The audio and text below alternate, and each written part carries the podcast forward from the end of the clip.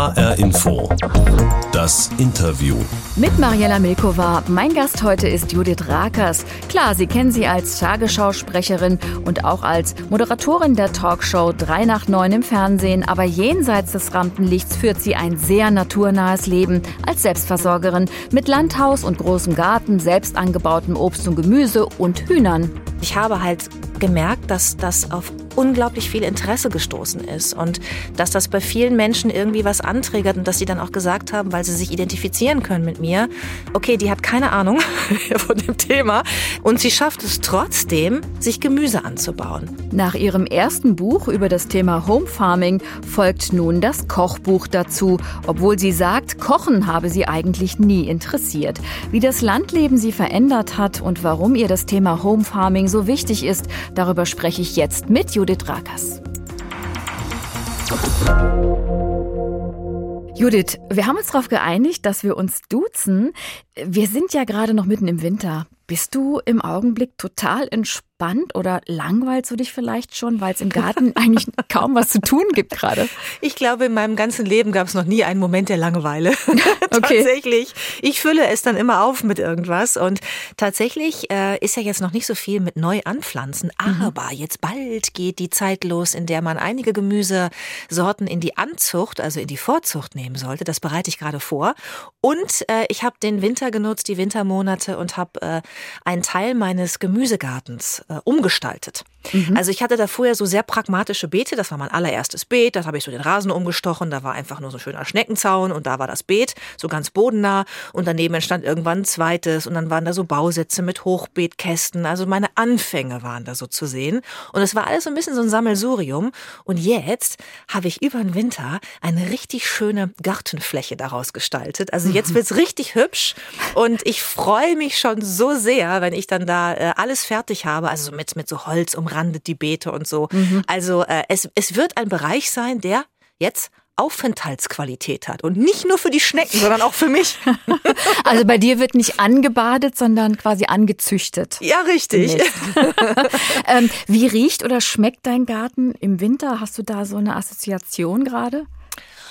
Ja, im Winter riecht's immer irgendwie so ein bisschen nach, ähm, nach Schnee, finde ich, im Garten. Also es, dieses, diese kühle Luft und dann diese Feuchtigkeit, die wir ja leider in Hamburg immer haben, so ein mhm. bisschen, das macht irgendwie so einen besonderen Winterduft aus. Und wenn man dann so in Richtung Hühnergehege geht, dann riecht man natürlich so langsam die Hühner. Ne? Mhm. Und äh, je nachdem, wann ich dann zum letzten Mal ausgemistet habe, ich versuche das täglich zu machen, kommt dann auch mal ein kleines anderes Düftchen mit in die Nase gekrochen. und wenn dann der Frühling kommt, ändert sich daran was? Ja, total. Also wenn der Frühling kommt, äh, dann gibt's ja schon die ersten Blüten bei mir, die vorsüzieren, die dann blühen und äh, dann kommen die ersten Blütengerüche dazu und ganz toll ist der Mai bei mir, weil ich habe ähm, ein Grundstück im Außenbereich und habe das von einem Gärtner übernommen. Also der Hausverkäufer war ein Gärtner mhm. und äh, es gibt in diesem äh, wunderschönen großen Garten riesige Rhododendronbüsche mhm. und so Bauern Bauernhortensien, aber wirklich mannshoch und die, äh, die Rhododendren sind sogar also zwei Meter hoch und ich weiß nicht, teilweise wirklich 10, 15 Meter lange Reihen damit. Das ist ein Duft und eine Farbenpracht. Also ich stehe da wirklich im Mai, Juni im Garten und denke, ich bin im Paradies. Und das sagst du jetzt im Winter und man merkt, was für eine innere Begeisterung. Also da, da leuchtet so von innen so ein bisschen die Sonne, jetzt schon mal die Frühlingssonne, kann ich da raushören. Das stimmt, das ist die Vorfreude, die genau, aus mir genau. rausleuchtet. Genau. Du lebst ja seit einigen Jahren am Stadtrand von Hamburg mit Hühnern, wie wir gerade gehört haben, Katzen. Deine beiden Pferde sind ab und zu auch da. Die liefern dann den Naturdünger, also den Pferdemist. Ähm, du bist in ein Landhaus gezogen mit großem Garten, wo du dein eigenes Gemüse und Obst anbaust, obwohl du ja eigentlich keinen grünen Daumen hattest, wie Richtig. du ja auch immer erzählst. Woher kam denn dann plötzlich diese Sehnsucht nach Garten, nach Natur, nach raus aus der Stadt? Das frage ich mich auch manchmal. Woher kam das plötzlich? Weil ich war wirklich 20 Jahre lang total glücklich mit meinem Leben in der Stadt mit den kurzen Wegen, Bäcker um die Ecke, Cafés um die Ecke, Theater, Kultur, ja, die Freunde alle um die Ecke. Man konnte sich schnell mal eben treffen äh, nach der Spätschicht.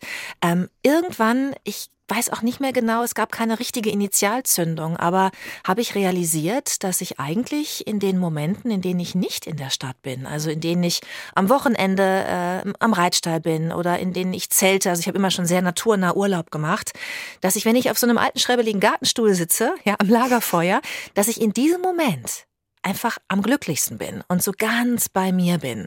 Und äh, dieses Bewusstsein wurde immer stärker und ich habe mich immer öfter gefragt, warum ich mir dieses Gefühl, diese, dieses, dieses Glück an diesem, an diesem ganz einfachen Ding, warum ich mir das nicht gönne im Alltag warum ich mir das nur mal am Wochenende, wenn ich frei habe, weil ich auch an vielen Wochenenden arbeite bei der Tagesschau, ja, äh, warum ich mir das nur gönne, irgendwie in so ganz besonderen Momenten und das dann so genieße. Und äh, diese Stimme in mir wurde immer lauter, diese Stimme, die mir gesagt hat, du musst jetzt die äußeren Lebensumstände mir anpassen, also mir, deiner inneren Stimme. Und dann Sonst kam die Pandemie. Glücklich. Die hat das Ganze noch gepusht, oder? Ja, das stimmt. Aber ich hatte vorher schon tatsächlich das Haus gefunden und davor auch schon ein paar Jahre gesucht.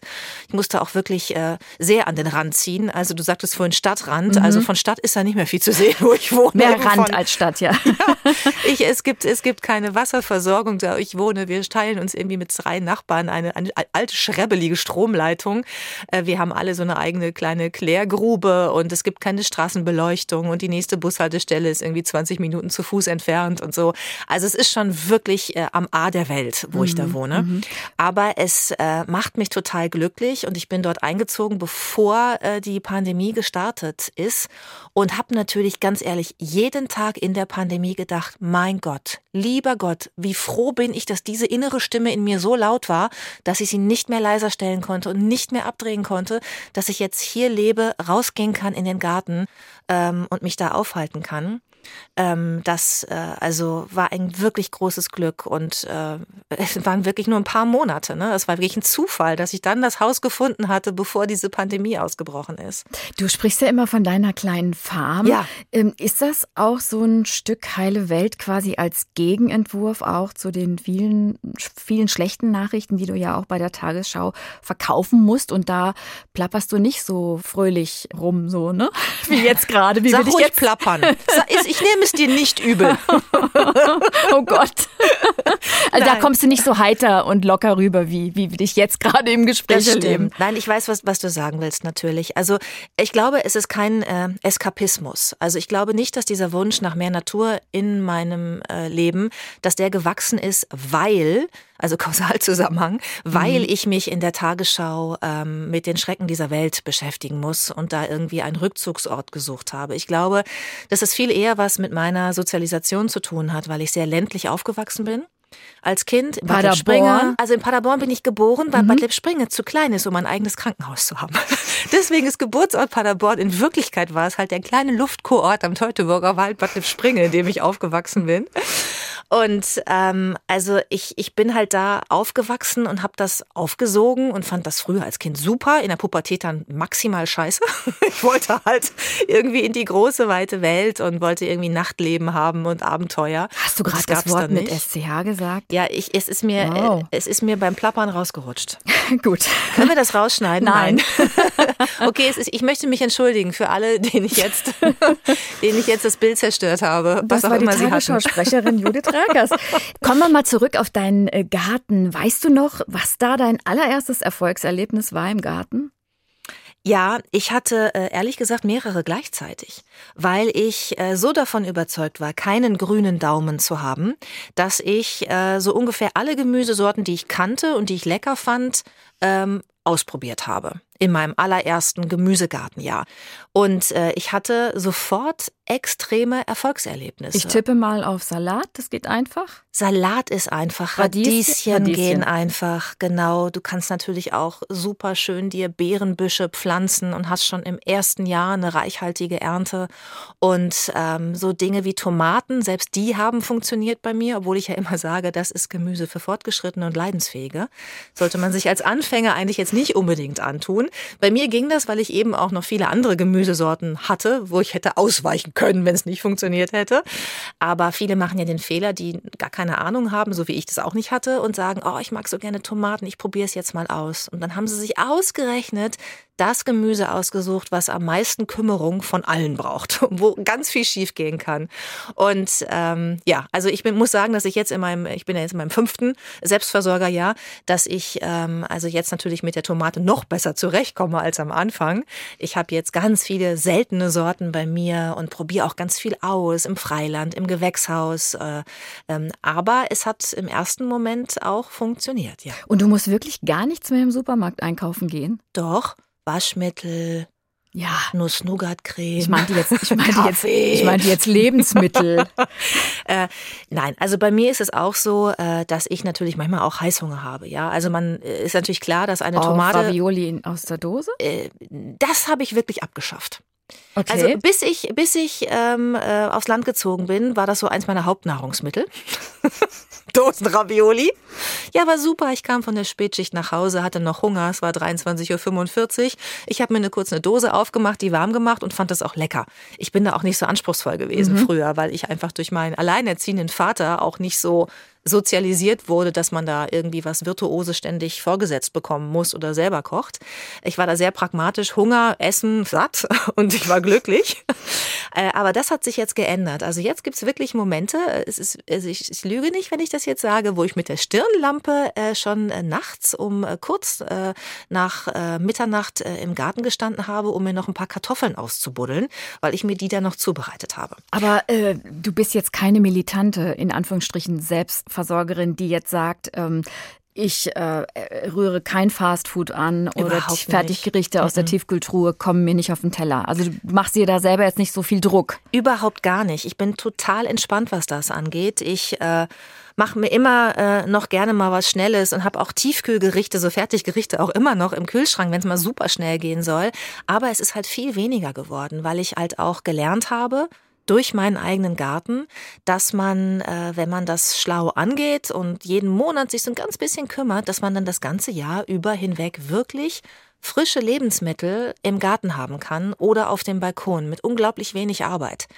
Also das Allerschnellste ist immer, ich gehe zum Hühnerstall, ich habe ja auch Hühner und züchte auch ein bisschen mittlerweile mit Hühnern äh, und hole mir da bunte Eier aus dem Nest und mache mir direkt äh, vom, vom Nest irgendwie in die, ähm, also vom Legenest in die Pfanne einfach ein leckeres, einfach nur ein Rührei. Das geht super schnell, drei Minuten, man hat ein tolles Essen äh, von glücklichen Tieren, man kann das guten Gewissens auch essen und ähm, die Eier haben eine tolle Farbe, weil bei mir liegen die türkisfarbene Eier und schokobraune Eier. Wir kennen aus dem Handel ja nur weiße und braune. Das ja, ist ja so der Klassiker. Ich ja, kenne das gar nicht. Ja, ich weiß. Das ist wirklich äh, leider, muss man ja sagen, unbekannt.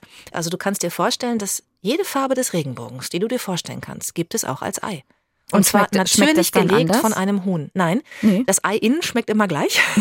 es sieht nur außen anders aus, mhm. Äh, was mit der Hühnerrasse zu tun hat. Aber die Araukaner-Hühner, die türkisfarbene Eier legen zum Beispiel oder so hellblaue, ähm, die legen halt nicht jeden Tag ein Ei. Die legen jeden dritten Tag ein Ei. Für einen Hobbyhühnerhalter, der sich die Tiere in den Garten holt, ist das natürlich total egal, ne? Weil mhm. wenn du mhm. vier Hühner hast, kannst du schon deine Familie damit irgendwie mit den Eiern selbst versorgen. Aber für die Industrie kommt das natürlich nicht in Frage. Ne? Die haben Hybridhühner, die auf Legeleistung gezüchtet sind und die einfach jeden Tag ein Ei legen. Und das ist dann eben weiß oder braun. Und ähm, ich finde, wenn man schon Gemüse anbaut und sich die Tiere in den Garten holt, dann kann man sich doch auch gleich etwas holen, was man im Handel nicht kriegt und mhm. dadurch sich auch wirklich Vielfalt auf den Teller holen. Also bei mir ist der Kohlrabi zum Beispiel blau und ich habe lilanen Blumenkohl und ich habe äh, schwarze Tomaten. Ich gehe gerade durch meinen Garten. Gelbe Zucchini ist ja fast schon normal geworden. Ich habe Kartoffeln, die aussehen wie ein Clownfisch. Die sind gelb, ganz groß und haben rote Punkte. Wow. Und ich habe Kartoffeln, die sind rosa und haben lila Streifen. Ich kenne sowas nicht aus dem Handel, weil das natürlich dann Kartoffelsorten sind, die dann nicht so gut lagerfähig sind, ne, die du nicht gut transportieren kannst oder die eben auch nicht so einen super hohen Ertrag haben, lohnt sich dann nicht auf dem Acker.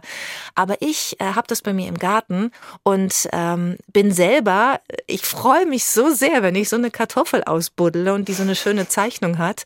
Und ähm, wenn ich Gäste bekomme, sind die auch immer total geflasht und begeistert begeistert, was die Natur für uns bereithält, was wir aber alle nicht kennen, weil wir in diesem engen Handelskorridor irgendwie durch die Gegend laufen.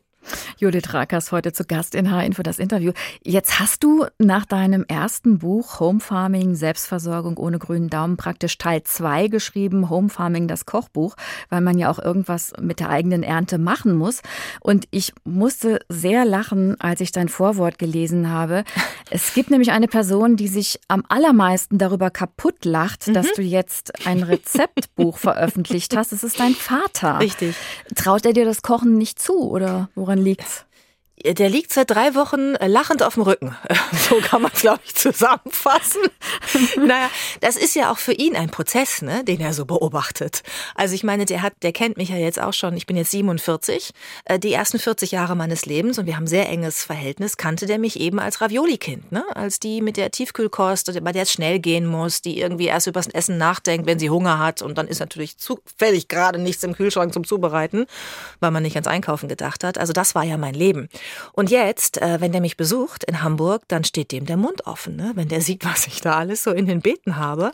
Und äh, bei meinem Vater ist es eben so, dass der das natürlich irgendwie mit einem gewissen Amüsement beobachtet, dass seine Tochter, die sich weder für das Thema Garten noch für das Thema Kochen jemals in ihrem Leben begeistern konnte in den ersten 40 Jahren, dass die das jetzt nicht nur macht, sondern darüber auch noch Bücher schreibt. Und ja. das, was er gar nicht glauben kann, ist, dass das auch einer kauft und dann liest.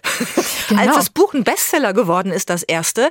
Also in dem Moment fing er an, es so leicht ernst zu nehmen, ja? Mhm. Also man, auch erst dann. Man muss vielleicht noch ein bisschen dazu sagen, dein Vater war Physiotherapeut und der musste sehr, sehr viel arbeiten. Mhm. Du hast bei ihm als alleinerziehenden Vater äh, gewohnt und bist dort aufgewachsen. Also die Küche blieb meistens kalt, wie du schon erzählt hast. Ravioli aus der Dose, das ist dein Kindheitsgericht. Aber meistens gibt's ja dann doch immer noch eine Oma, die toll kochen kann und von der man dann das Kochen lernen kann. Das war bei dir auch nicht der Fall, oder?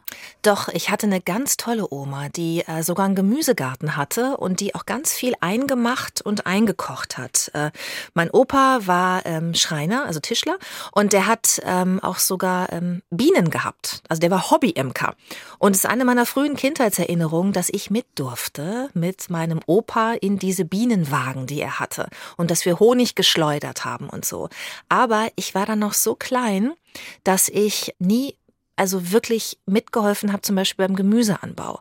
Meine Oma hat auch immer gekocht, aber ich, ich weiß nicht warum. Wir Enkelkinder rannten da immer rum, aber ich erinnere nicht, dass wir irgendwie einbezogen wurden in diesen Kochprozess. Und ja. das war auch immer nur mal am Wochenende. Ne? Also ich habe dann, äh, als, als ich noch ganz klein war, so bis ich sieben war, haben wir direkt quasi in der Nachbarschaft gewohnt. Da war ich ganz viel bei meiner Oma. Ganz prägende Jahre natürlich, aber die Erinnerung daran ist halt irgendwie echt, ich, also wie gesagt, ich war bis sieben. Und dann äh, sind wir weggezogen nach der, nach der Trennung meiner Eltern und die äh, räumliche Nähe zu meinen Großeltern war halt einfach nicht mehr da. Und dann hat sich das so ein bisschen verloren, leider.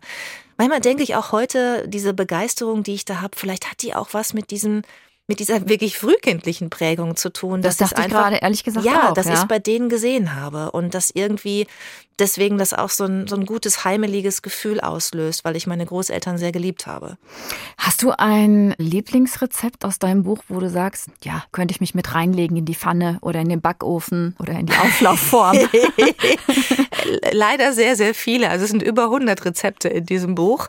Ja, äh, vielleicht können wir ganz pragmatisch sein, weil wir haben ja jetzt Februar und das Buch funktioniert ja so, dass ich mit den LeserInnen durchs Jahr gehe und eben sage, was ist im Februar an Zutaten überhaupt da, ne, gleichzeitig mhm. im Garten und was könnt ihr dann damit machen? Und wer jetzt sagt, ich will was Saisonales kochen, ähm, der nimmt sich einfach einen Wirsingkopf und einen Apfel und ein paar Walnüsse und knackt die und macht sich daraus einen ganz leckeren Salat mit einem ähm, ja schönen fruchtigen äh, mit Honig verfeinerten Dressing. Also äh, es sind einfache Tipps in dem Buch, die schnell gehen oder eine rote Beete-Suppe, eine leckere oder rote Beete-Chips kann man sich auch ganz toll machen. Habe ich jetzt für mich entdeckt, wirklich so als als Snack vor dem Fernseher abends. Äh, schön in den Backofen, ne? schön klein hobeln in den Backofen, ein bisschen äh, Olivenöl drauf und es ist halt ein ganz gesunder äh, Gemüsesnack. Mhm, Oder ähm, Pastinaken. Das ist so mein Lieblingsgemüse geworden. Die kann man jetzt im Winter, sind die halt da, ne? man hat sie halt als Ernte verfügbar. Die habe ich mir früher, als ich noch nicht kochen konnte, also wäre ich nie auf die Idee gekommen, die, die mitzunehmen im Handel oder mir irgendwas das sind zu bestellen. diese hellen Möhren so, ne? Also die sehen aus wie Pigment, wie Arm armselige, pigmentlose Möhren. Genau. genau. Mhm. So weiße Rüben und äh, liegen immer gerne neben den Petersilienwurzeln. Das sieht fast identisch aus beides, sind aber unterschiedliche, auch geschmacklich unterschiedliche Gemüse. Und äh, mit denen kann man sich so leckere Suppen äh, zubereiten. Man kann die ganz toll in den Backofen packen und dann einfach bisschen Olivenöl drauf als Beilage. Ähm, man kann die ähm, einfach schön klein schneiden, in die Pfanne tun und einmal durchrösten mit Öl. Das ist ein Gemüse, was so einen unglaublich guten Geschmack hat, obwohl es so traurig aussieht, ja, so pigmentlos und nichtssagend, ähm, dass ich das tatsächlich jetzt erst durch meinen Garten entdeckt habe. Judith Rakers in H-Info das Interview. Judith, wir sind die Sendung mit der Box. Das ist eine kleine Box, die ist, steht neben mir. Mhm. Und in die tun wir immer etwas Besonderes rein für jeden Gast. Und für dich habe ich Nachrichten aus der Zukunft reingetan. Willst du mal die erste hören? Total gerne. Gut, ich mach mal auf. 1. Mai 2024. Judith Rakers hört bei der Tagesschau auf und wird Zoodirektorin. Auf ihrem Hof bei Hamburg möchte sie Stadtkindern die Begegnung mit Haustieren ermöglichen. Das wäre was für dich? Ja, ich finde es nicht sehr abwegig. ich habe mich nämlich mal gefragt, welche Nachricht würdest du in der Tagesschau mal gern über dich selbst hören in der Zukunft? Das wäre eine Option, aber ich habe noch zwei andere. Nee, weißt du, was ganz schlimm ist an, an, an dieser Frage, die wurde mir wirklich schon öfter mal gestellt. Welche Nachricht möchtest du über dich selbst hören? Ja. Es ist so, also ähm, da ich ja nicht in der Politik bin und auch äh, noch keinen goldenen Bären oder so gewonnen habe, wird man über mich maximal irgendwann mal einen Nachruf lesen. Und Warte den ab. möchte ich nicht hören. Warte ab, hier kommt meine zweite Nachricht aus der Zukunft. 25. Oktober 2025. Ex-Tagesschausprecherin Judith Rakers soll für Bündnis 90 Die Grünen ins Ampelkabinett und neue Landwirtschaftsministerin werden. Möglich Nach, oder unmöglich? Nachfolgerin von Cem Özdemir. Bist, bist du ein politischer Mensch? Nein? Äh, ich bin ein, ein politischer Mensch, aber ich bin Zeit meines Lebens äh, immer neutral gewesen und habe mich eben nicht politisch geäußert und eingemischt, damit ich über Politik berichten kann. Mhm. Möglichst neutral und objektiv. Klar, Wo ist gut? kannst du in deiner Rolle sonst auch gar nicht, ne? Richtig, genau. Ähm, und äh, um nochmal auf die, auf die erste Frage zurückzukommen, das war ja jetzt schon nächstes Jahr, ne? Also Mai nächsten Jahres wäre ich Zoodirektorin und ein Jahr später für Bündnis 90 Die Grünen äh, neue Landwirtschaftsministerin. Mhm. Ähm, ich, das kann ich, glaube ich, tatsächlich ausschließen. Okay, mein Leben hat mir schon gezeigt, dass sich viele Dinge ändern können, aber so schnell können sie sich nicht ändern. Aber jetzt kommt mein Highlight, die dritte Meldung. okay. 30. Juni 2030. Home Farming Ikone Judith Rakers wird Leiterin des neuen Gartenglück Therapiezentrums in Hamburg. Gartenglück-Therapiezentrum, oh ja. Aber das hat wirklich einen ganz ernsthaften Hintergrund. Ich habe gelesen, es gibt tatsächlich Gartentherapie. Das gibt's wirklich. Also das kann Menschen mit Depressionen oder Traumata helfen. Ja, davon habe ich jetzt ehrlich gesagt noch nichts gehört, aber Aha. ich kann mir vorstellen, dass das stimmt, weil ich glaube, dass uns allen die Verbindung zur Natur und das Sein in der Natur äh, gut tut. Ich habe auch schon oft gelesen, dass es äh, stimmungsaufhellend sein soll, wenn man zum Beispiel durch einen Wald geht. Ja, mhm. wenn man das Grün sieht und das Rauschen des Windes in den Blättern hört. Ich glaube, dass das ganz einfache evolutionäre Gründe hat bei uns. Also wir waren ja einfach immer extrem stark verbunden mit der Natur, haben mit ihr gelebt und haben auch in ihr gearbeitet. Und jetzt seit der Industrialisierung haben wir uns ja irgendwie auch alle so ein bisschen entkoppelt. Ne? Also in unseren digitalen Berufen, ich habe ja selber einen, wo ich im Büro sitze, am Schreibtisch, wo ich dann in einem fensterlosen Studio stehe und eine Sendung mache. Also ich habe diese Verbindung zur Natur nicht mehr in meinem Berufsalltag, der ja durchaus acht bis zehn Stunden, manchmal mehr des Tages irgendwie einnimmt. Und ich glaube, dass es uns deswegen, weil es irgendwas triggert, was in uns evolutionär gewachsen ist, so gut tut, wenn wir uns mit Natur umgeben, wenn wir auch sehen können, was wir geschaffen haben. Ich würde gern wissen, hast du mit dem, was du tust, eine bestimmte Mission oder eine Botschaft? Denn du schreibst ja nicht nur Bücher über das Thema Home Farming, das ja auch voll im Trend liegt. Du machst ja auch einen eigenen Home Farming Podcast und ein Online-Magazin zu dem Thema. Also was treibt dich da an? Ich ähm, habe einfach äh, gesehen, dass ich habe so ganz klein angefangen. Ich habe so einen Instagram-Account, wie viele das haben, und habe so meine ersten Pflanzversuche da geteilt ne? und einfach mal gezeigt, so was ich mich gefreut habe, dass da jetzt wirklich was sprießt aus dem Samen. Und ich habe halt gemerkt, dass das auf unglaublich viel Interesse gestoßen ist und dass das bei vielen Menschen irgendwie was anträgert und dass sie dann auch gesagt haben, weil sie sich identifizieren können mit mir, okay, die hat keine Ahnung von dem Thema, die ist berufstätig, sie kann es auch beweisen, weil sie steht da ja abends in der Tagesschau, sie sagt es nicht nur, sie arbeitet offenbar wirklich ähm, und sie schafft es trotzdem, sich Gemüse anzubauen. Manche haben sogar gesagt, als Frau, alleine, weil ich ja ganz alleine aufs Land gezogen bin und das alles alleine umgesetzt habe. Und das hat offenbar vielen so die, diese Schwellenangst genommen, diese Scheu, die ich ja auch hatte, weil ich immer dachte, man muss irgendwie ein Gartenexperte sein, um das hinzukriegen. Ja, aber warum, muss ich jetzt nochmal nachhaken, brauchst du dafür die mediale Aufmerksamkeit? Also du könntest doch in aller Stille glücklich sein als Selbstversorgerin in deinem Garten. Warum find, lässt ja, du die Öffentlichkeit daran teilhaben? Ich finde das so schön, Menschen damit zu inspirieren. Also ich, ich, ich liebe es geradezu, morgens meinen äh, Social Media zu öffnen oder die E-Mails und dann schicken mir, haben mir Leute über Nacht oder irgendwie morgens schon Fotos geschickt von ihren Beeten und freuen sich mit. Ich habe neulich einen Brief bekommen von einem älteren Ehepaar, die haben mir Fotos ihres Hühnerstalls geschickt und ihres Geheges und haben mir einen ganz langen Brief geschrieben, dass sie niemals gedacht hätten, beide schon äh, in Rente, beide schon irgendwie Anfang 70, dass sie jemals Interesse an Hühnern haben könnten und dass sie sich mein Buch eigentlich auch nur deshalb äh, angeschafft haben, weil sie sich für Gemüseanbau interessieren, dann aber irgendwie sich festgelesen haben am Hühnerkapitel und jetzt so glücklich und happy sind, weil sie das jetzt verstehen können, was das auslöst in einem, wenn einem morgens freudig die Hühner entgegengaloppieren und man irgendwie das Ei lege, also noch ganz warm aus dem Legenest holt. Und ich finde es einfach schön. Also ich finde es einfach schön, dass ich, dass ich da was habe, was nicht nur mich glücklich macht, sondern was auch ähm, offenbar andere motiviert, es mal auszuprobieren und dann dann auch tatsächlich auch sie glücklich macht. Dir schreiben offenbar aber keine Hater. Wenig, tatsächlich. Ah, da hast du sehr viele positive Erfahrungen ja, gemacht. Ja, wirklich, wirklich ehrlich gesagt sehr wenig. Mhm. mhm. Geht es dir bei dem Thema auch um Nachhaltigkeit und Klimaschutz oder spielt das überhaupt keine Rolle? Ja, es spielt eine Rolle, weil es quasi mitgeliefert wird. Ne? Also es kommt so frei Haus dazu. Ich habe das nicht gemacht, weil ich gesagt habe, ich will jetzt meinen Lebensstil auf Nachhaltigkeit ändern, weil ich will jetzt CO2 einsparen. Aber de facto tue ich das natürlich. Ich habe das gemacht, weil ich wollte mehr Verbindung zur Natur. Ich habe gemerkt, ich bin glücklicher. Es waren also eigentlich relativ egoistische Gründe. Ja, ich habe gemerkt, ich bin glücklicher in der Natur. Ich habe Spaß, mit den Händen in der Erde zu wühlen, also habe ich damit angefangen. Und äh, es dauerte wirklich nicht lange dass ich gemerkt habe, Moment, hier ist ja jetzt gerade ein richtiger Kreislauf entstanden in deinem Garten. Also das Pferd äh, kommt ab und zu zu Besuch, also es ist nicht immer bei mir, steht dann manchmal so hinten, ich habe eine Pferdekoppel gebaut, dann bei mir. Äh, wenn das halt äppelt, habe ich den besten Dünger der Welt. Organischer Dünger, da muss dann keine Chemie an die Pflanzen kommen. Den benutze ich auch tatsächlich seit fünf Jahren für alle meine Beete, ausschließlich mit ein bisschen Kompost. Äh, die Hühner essen die Schnibbelreste und die Essensreste, die essen, das sind ja wie Schweine, die, die essen einfach alles und die mögen auch alles.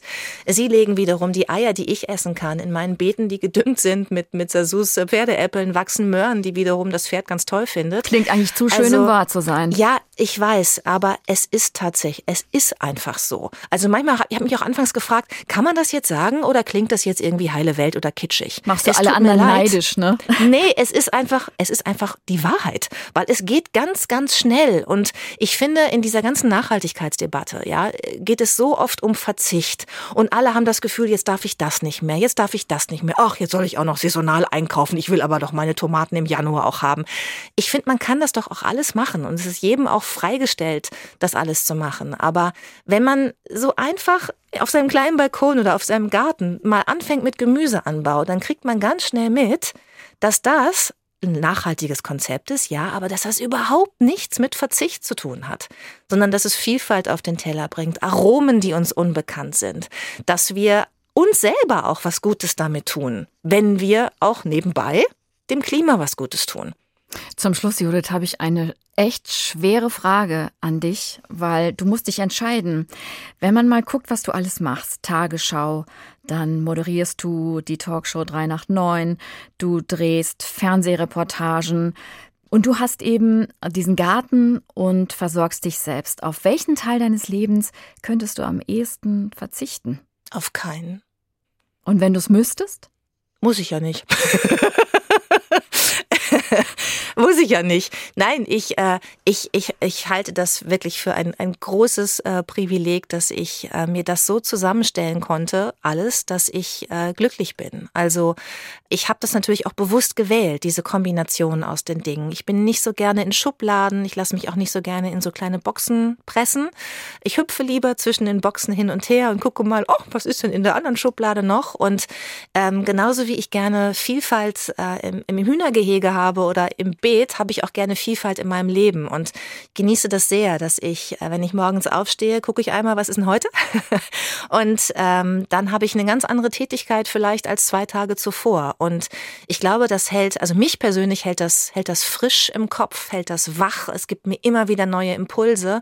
Und vielleicht hat es auch was damit zu tun, dass ich jetzt so eine große Begeisterung auch habe für, für das Home Farming und für dieses Neue, weil ich einfach Neues und neue Impulse grundsätzlich mit offenen Armen empfange. Dankeschön, Judith Rakers. Gerne. das war's auch schon bei H-Info, das Interview für dieses Mal. Den Podcast finden Sie zum Beispiel auf hrinforadio.de oder natürlich auch in der ARD Audiothek und überall dort, wo Sie am liebsten Podcasts hören. Mein Name ist Mariella Milkova.